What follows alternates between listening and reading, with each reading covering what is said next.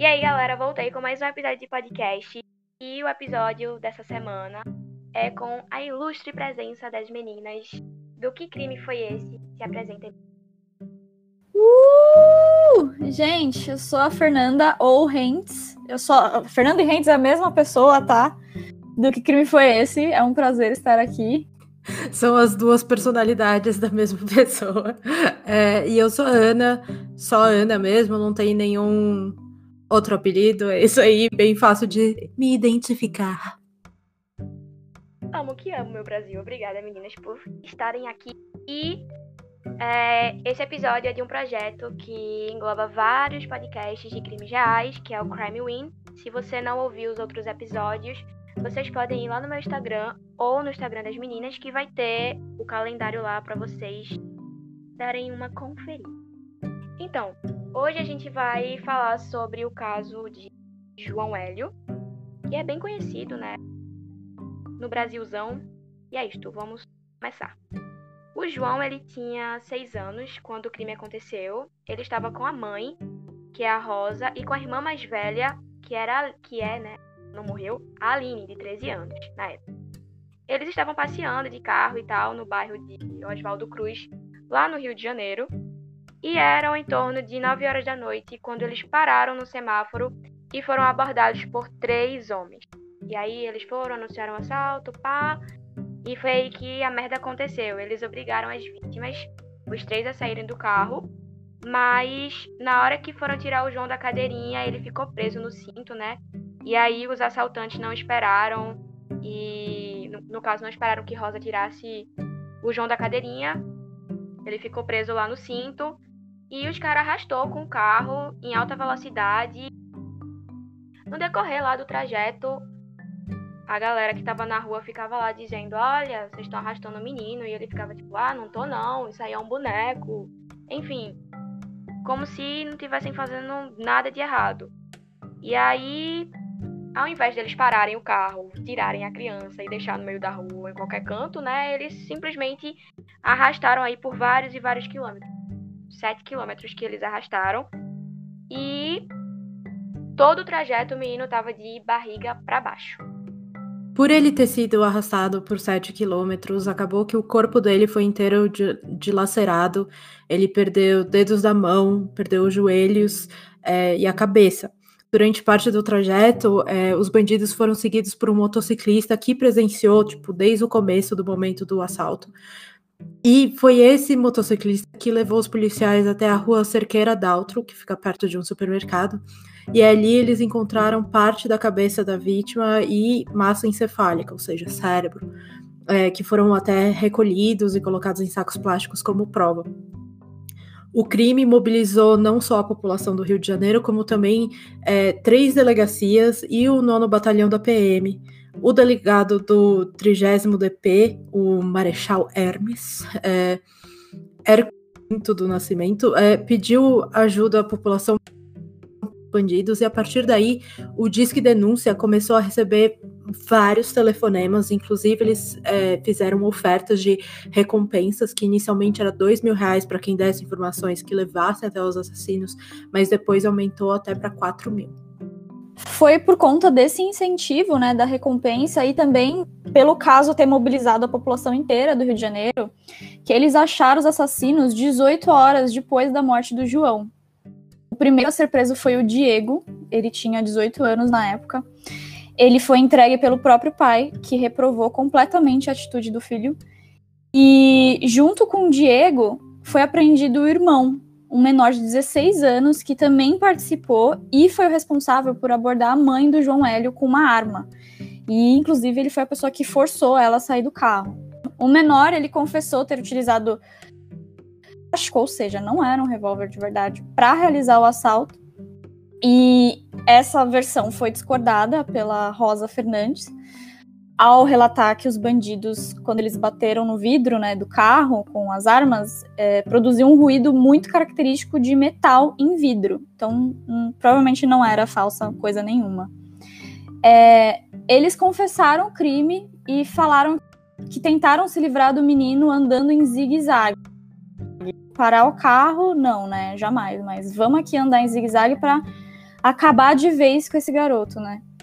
É, o menor, ele rendeu a mãe, o Diego foi até o banco da carona, e o Carlos Eduardo, que é um cara, era um cara, é, né, não, não morreu também, é um cara que na época tinha 23 anos, foi ele que dirigiu o carro. Quando eles prenderam o Carlos, ele confessou que tinha mais dois homens envolvidos, que era o Tiago e Carlos Roberto. Eles levaram é, os outros três até o local do crime. Todos eles tiveram prisão temporária até dia 10 de março de 2007. E como a gente já tinha dito, a morte do João Hélio de fato comoveu muito o público, não só do Rio de Janeiro, mas do Brasil, gerando várias passeatas, protestos e muitas homenagens também. Na sexta-feira, após o crime, todos os cartórios cariocas por exemplo, funcionaram com uma faixa preta na fachada representando o luto, e todos os pais que foram registrar os filhos nesse dia receberam um folheto escrito: A vida não pode acabar aos seis anos, que a dor pela perda do menino João Hélio nos dê força para começarmos a construir um Brasil em paz. É, entre as muitas passeatas, homenagens, protestos, foi construída uma praça que se chamava Três Lagoas e passou João Hélio Fernandes Vietes na memória do menino. E aí, no dia 3 de dezembro de 2007, houve a inauguração do Parque Menino João Hélio, onde existem várias esculturas dele. E no dia 30 de janeiro de 2008, os criminosos foram condenados por latrocínio. E por ser considerado crime patrimonial, ele não vai para júri popular, sabe? É o juiz togado que julga e condena. Então, a pena de latrocínio é bem maior do que a de homicídio. A pena mínima para latrocínio é de 20 anos. Então, o Carlos Eduardo ele foi condenado a 45 anos, o Diego foi condenado a 44 anos e 3 meses, o Carlos Roberto e Tiago foram condenados a 39 anos, e o menor envolvido foi submetido a medidas socioeducativas, mas o Carlos Roberto ele já está em regime aberto, já está em casa, está cumprindo a, a prisão lá, e é isso, só com a tornozeleira, a tornozeleira, eita, eletrônica. E é isso. E aí, meninos, o que vocês acham desse caso bem bizarro? Eu acho bem cruel, na real. Acho que é um dos casos que eu lembro bem quando aconteceu e eu fiquei completamente chocada com a crueldade do ser humano, porque, cara, como assim você não deixa a mãe do garoto tirar ele do carro tipo, não faz o menor sentido, sabe? Isso daí vai para além de, de, um crime normal, de tipo, ah, eu quero roubar esse carro aqui para conseguir dinheiro. Não, isso daí é cruel, é, é psicopata. Sim, e a diferença, assim, de esperar dois segundos a mais, literalmente, né, para ela conseguir tirar ele do, do carrinho.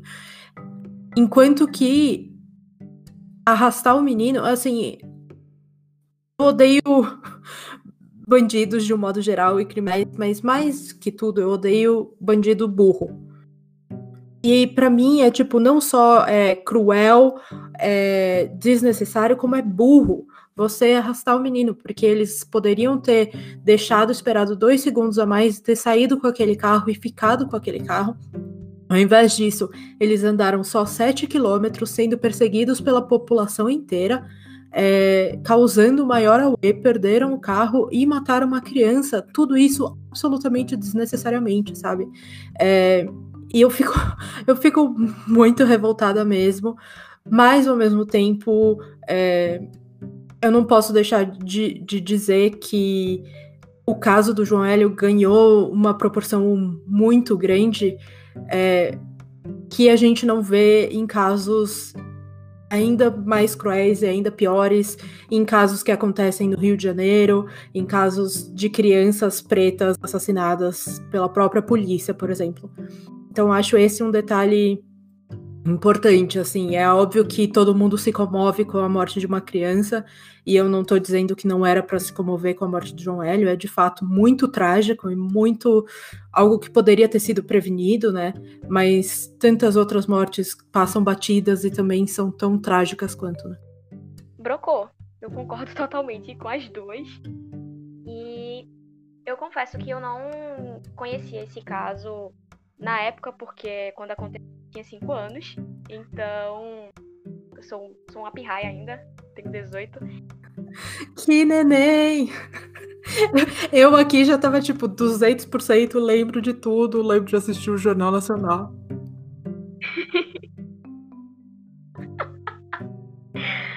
pois é, e aí eu, eu tinha, sei lá, uns 13 anos quando eu fiquei sabendo. E eu confesso que eu fiquei assim, com medo de ficar até encostada na porta do carro quando, quando eu pesquisei mais, que foi minha mãe que me contou. Quando minha mãe me contou, eu pensei, eu vou pesquisar mais sobre. Porque, assim, sedenta, né? Aí, quando eu vi, misericórdia, eu não queria nem usar cinto. Mas, enfim, eu concordo completamente. Eu acho que. Eu concordo com a questão de ter sido um caso bastante cruel, só que teve uns muito piores e não tem a mesma proporção. Eu vou falar de um caso, não vou falar do caso inteiro aqui, mas eu vou citar um, que é o caso da Beatriz Angélica, que aconteceu aqui em Pernambuco. É, foi um caso, assim, brutal e não teve muito reconhecimento. A polícia não tá ajudando, ninguém tá ajudando e a família tá, tipo, mobilizando praticamente sozinha para saber quem foi que matou a menina com 42 facadas. What? 42 facadas? Quantos anos ela tinha? Exatamente. Gente, 42 facadas. 7 anos. Meu Deus do céu! Nossa. E olha, deixa eu contar um detalhe. Foi na escola que ela estudava, com mais de duas mil pessoas lá dentro. Não tinha sangue nenhum, não tinha vestígio, não tinha nada. Não tinha digital, meia digital, não tinha nada. As filmagens foram apagadas pelo técnico meu Deus do céu! O bagulho foi totalmente planejado e, e com certeza totalmente acobertado, né? Sim, e pelo visto, múltiplas pessoas dentro da instituição, né? Putz, mano. Sete pessoas foram afastadas da escola. Foi pesado pra caramba esse caso. Eu tô completamente chocada, completamente chocada. Tipo, eu vou falar isso para vocês e pra galera também que tá ouvindo. Se vocês quiserem assinar uma petição, se vocês quiserem doar também, tem a petição e a vaquinha online na biografia do, do Instagram, que é pro caso, é arroba caso Beatriz. Lá tem live da mãe, dos familiares da menina, com psicólogo e com, enfim, com gente que trabalha nesse meio aí. E é isso, eles, eles buscam visibilidade mesmo. Até fizeram uma parceria com Crimes Reais, que é uma, uma página grande, né, para ver se se pegava um público maior para ajudar, porque realmente esse caso não tem visibilidade nenhuma, assim, sabe? Foi totalmente acobertado, a escola não quer se meter, né, porque vai manchar o nome. E é isso. Ninguém sabe de nada. Só tem um retrato falado do cara. Ninguém sabe absolutamente nada. Meu Deus, sim, sim. É, me manda no, no PVT depois.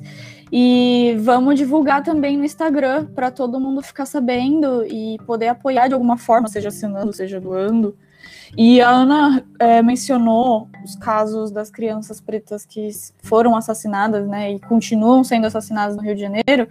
Eu só queria citar que o, o Em Caso, o Bruno, né, Bruno Gentili do Em Caso, ele está fazendo um especial nessa nova temporada dele sobre esses casos. Então, quem estiver ouvindo, é uma boa, é muito interessante, ele está fazendo um trabalho muito bem feito. Sim, vão lá também, galera. E é isso. Para quem. Eu acho que é bem difícil não conhecer o caso do João L, mas para quem não conhecia, tá aí. bem explicadinho para vocês. Também tem aí um bem resumido o caso da Beatriz, que também tem aqui no podcast para quem quiser ouvir. Também tem lá no meu Instagram. Para quem não gosta de ouvir podcast, tem lá o texto. E é isso. Obrigada, meninas, por terem vindo aqui ajudar a falar desse caso. E tamo aí pra qualquer coisa.